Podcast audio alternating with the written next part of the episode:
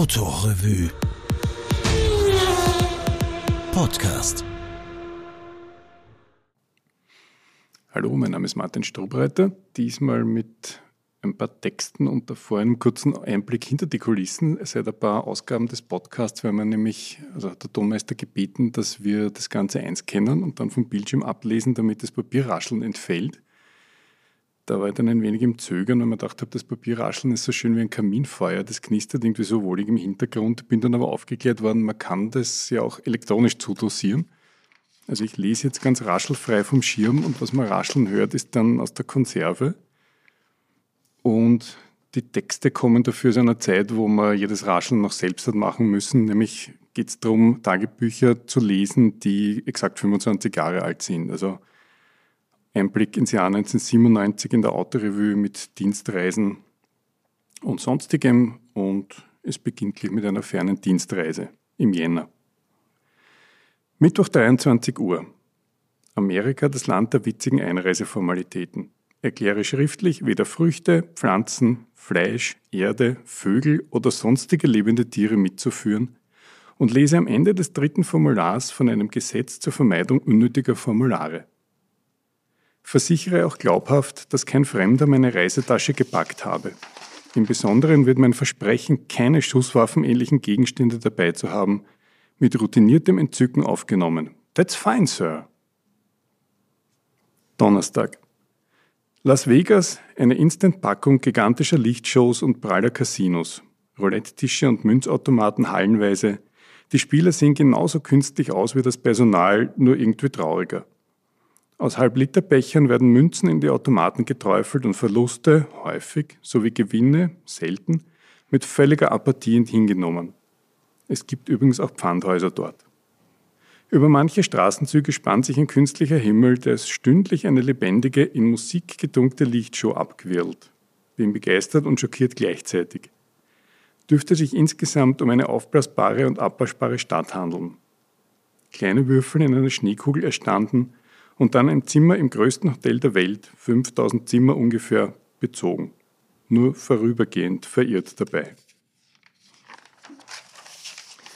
Donnerstag noch einmal.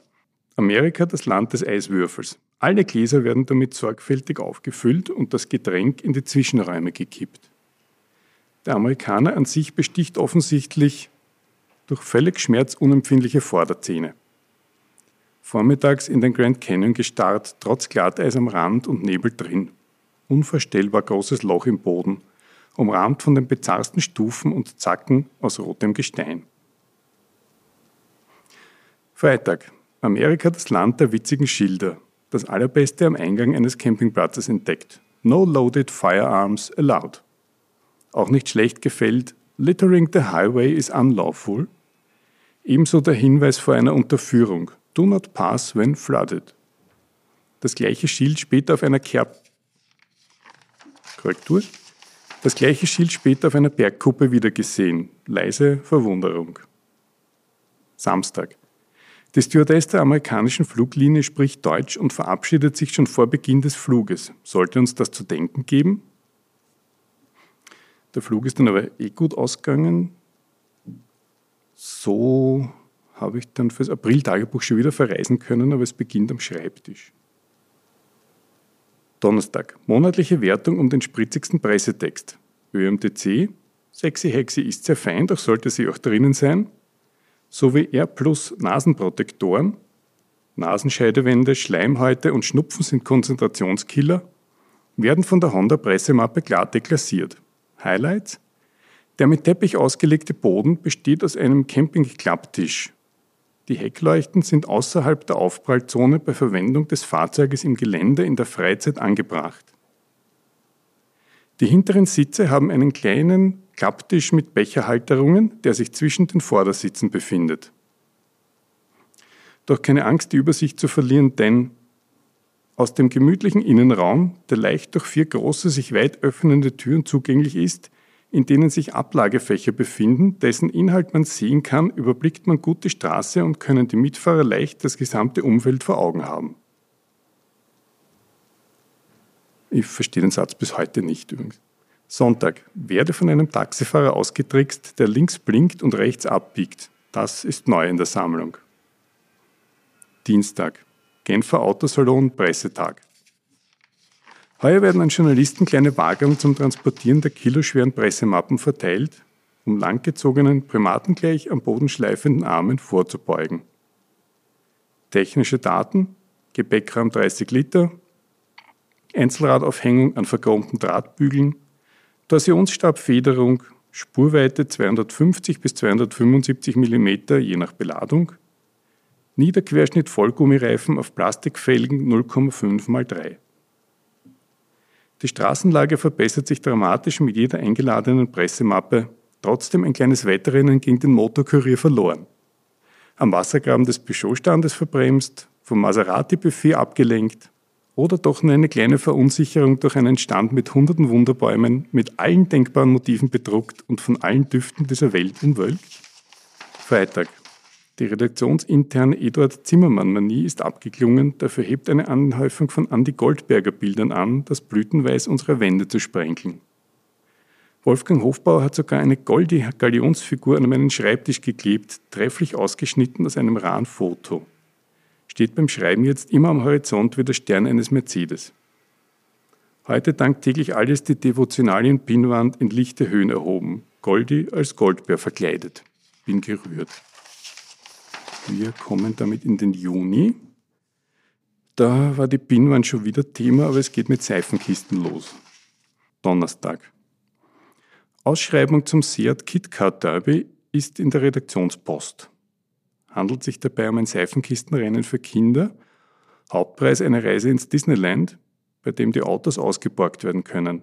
Sehen aus wie auf 2,20 Meter verdichtete Frühgeschichte des Rennsports, verfügen über Lenkung, Bremse und Ö3-Aufkleber.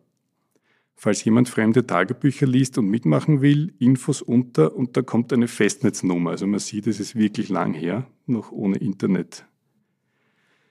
Informationen flauschige Erinnerung an die eigene Seifenkiste geweckt. Bestand aus meinem Kinderwagenfahrgestell und einer Wäschebank. War bestimmt die einzige Wäschebank mit aufgemaltem Rolls-Royce-Emblem und aufgenagelter Spirit of Ecstasy aus Fichtenbrett und geraspelt. Technische Daten, wirkungslose Blattfedern aus mürben Eisenstücken. Hatte damals beschlossen, Autokonstrukteur zu werden, doch nicht Seeräuber. Andere Bremse und Lenkung in Gestalt meines Bruders. In späteren Kinderjahren indes verdruckt das Fahrgestell die Leistung nimmer. Die Räder verloren sich dann oft an die Zentrifugalkraft, manchmal mit beachtlicher Geschwindigkeit.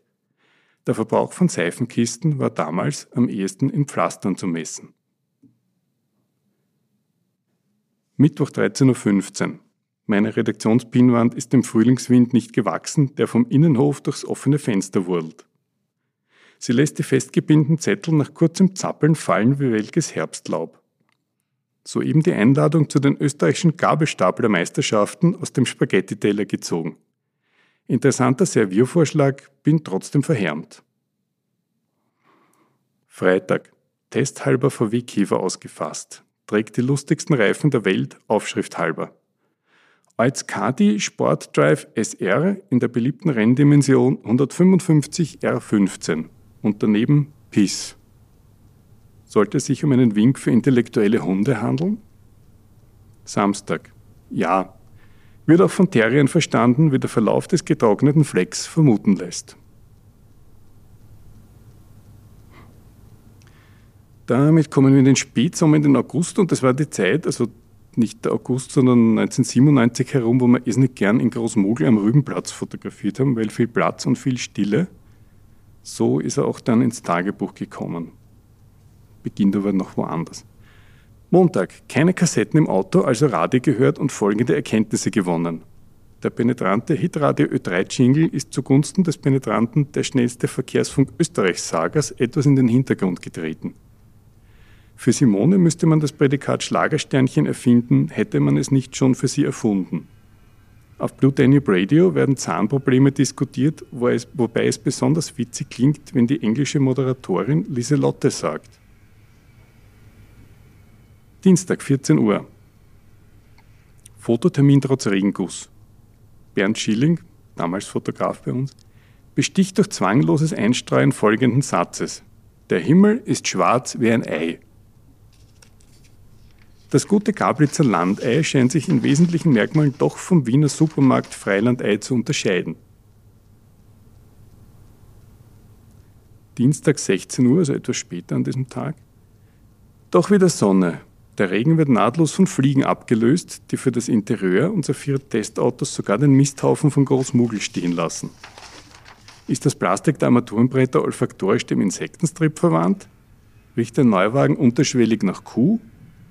Knarzen die Sitze mit dem Brunftschrei der Stubenfliege? Zähle im Auto 27 Fliegen vor dem Herumwählen mit einer Zeitung und 36 danach leichte Behinderung der Innenaufnahmen zuerst und des Heimfahrens etwas später. Nur mehr elf Fliegen. Mittwoch 8 Uhr, also am nächsten Tag. Wieder 23 Fliegen im Auto. Werde nachlesen, ob die Stubenfliege eher zum klugen Verstecken neigt oder zur raschen Vermehrung. Sicherheitshalber in die Redaktion geradelt. Freitag 9 Uhr, Finde eine hübsche Collage von Erdmännchenmotiven an meinem Computer mit netten Bildtexten versehen. Wenn man die Bilder jetzt nicht sieht, die Bildtexte haben versucht, der Ähnlichkeit zwischen den Erdmännchen und mir herbeizureden. Anhand des Gelächter-Epizentrums Grafiker Oskar Polakowitsch als Aushacker entlarvt. Das Schlimme ist nur, mir fällt nichts dagegen ein. Nächstes 97er Tagebuch kommt dann aus dem Oktober, da spielt aber noch der Sommerurlaub mit rein ganz undienstliche Reise nach Schladming. Samstag. Urlaubshalber ein kleines Haus in Schladming gemietet. Entpuppt sich als Hort subtiler Trinkkultur, wie die Aufschriften einiger Gläser in der Küche erkennen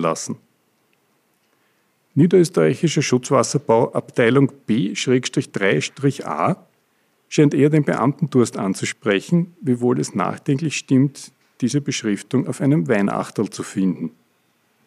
Auch ohne Getränk als durststillend erweist sich hingegen Bayer Chemie für eine gesunde Lese, obwohl das Viertelglas fein in der Hand läge. Mittwoch. Erstmals in einem MGB mitgefahren und zwar in der Coupé-Version GT. Beim Knobeln verloren, daher von zwei Sitzplätzen den dritten bekommen. Die Puppenküchenbank im Fond. Interessante Verrenkung, Knie flankieren die Ohren, der linke Ellbogen umkrallt die putzige Lehne, die Wirbelsäule kuschelt sich an den Radkasten, die Schuhsohlen verdunkeln die linke Seitenscheibe, der Kopf wird zwischen Dach und rechter Seitenscheibe arretiert, der rechte Arm stützt sich hinter den Beifahrersitz ab, damit vom Gleichgewicht noch ein bisschen übrig bleibt. Also wer jetzt den Überblick verloren hat, es war recht eng und ich bin irgendwie quer da drinnen gesessen. Interessante Perspektive, die Gegend schaut aus wie eine Kulisse, die wackelnd vorübergezogen wird zum Aussteigen die Rolle rückwärts gewählt und über die beiden Augenzeugen Lachverbot verhängt. Dienstag. Noch immer ein Urlaubswetter wie von der Fremdenverkehrswerbung verkauft. Einigermaßen linkisch im Ausnutzen der Schönwetterperiode taste ich mich an Berge, an deren Flanken sich meine Höhenangst mannhaft erhebt. So verleiht sie meinem Gang die leichte Eleganz des Silly Walk, mit dem John Cleese seinerzeit durch Monty Pythons Flying Circus tänzelte. Grundlagenforschungen der Mitwandernden ergeben, spreizt sich den kleinen Finger bergwärts, dann wird's brenzlig. Sonntag. Schwächer der Radmarathon. Bei Kilometer 63 versehentlich eine Wespe mit dem Vorderreifen gewatscht und bei Kilometer 92 beinahe ein auf der Straße liegendes Gummibärchen überfahren. Das glaubt mir sowieso wieder niemand.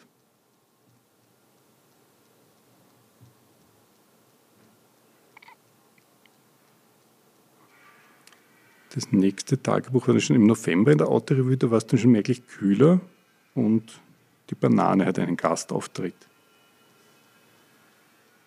Mittwoch. Das Jaguar XK8 Cabrio will offen heimgeführt werden. Decke mich sorgfältig mit Heizluft zu und lege trotz Abendkälte noch ein paar Meander in den Heimweg. Denn wichtig ist ja, sich nichts anmerken zu lassen vom Herbst im Nacken. Freitag. Das nichts anmerken lassen funktioniert nur, solange einer keinen Schnupfen hat, keine Familienpackung Taschentücher Gasse führt und über eine Stimme verfügt, mit der er alle Fragen nach etwaiger Verkühlung dementieren kann. Wieder einmal Trost gefunden bei Daniel Glattauer im Standard, der über die aktuelle Schnupfenwelle ungefähr schreibt, wenn jetzt noch jemand gesund ist, dann ist das auch ziemlich krank. Donnerstag, Oskar Polakovic, Koch der guten Hausmannskost und nebenbei Autorevue-Grafiker, kommt mit einem Strauß Bananen vom Einkaufen, welcher folgende Erkenntnis nähert. Moderne Bananen zeichnen sich durch geradlinige Form und makelloses Gelb aus. Wahrscheinlich werden sie bald auch nimmer braun und gatschig werden. Damit müssen Wanderer und Radfahrer nach der Tour endlich kein Frappé von, sagen wir, fünf Bananen trinken, wenn sie sich beim Einkaufen ein bisschen verschätzt haben. Auch nehmen Bananen in jenem Ausmaß an Größe zu, in dem Semmeln und Tiefkühlgermknödel immer kleiner werden. So bleibt zumindest der Kohlehydrat-Nachschub ausgewogen. Freitag 10 Uhr.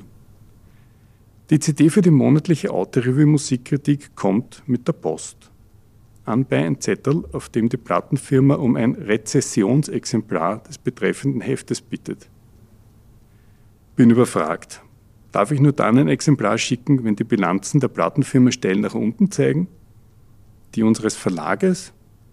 Muss ich negativ über die Scheibe schreiben, obwohl sie gefällt? Wird bis zur Klärung ein Rezensionsexemplar gerne genommen? Freitag 19 Uhr. Kollege Dieter Platzer stolpert in mein Zimmer, erklärt, dass er mir jetzt leider den Teppich fladern müsse und geht mit meinem Gästeklappsessel wieder raus. Ja, wir hatten einen langen und schweren Tag heute.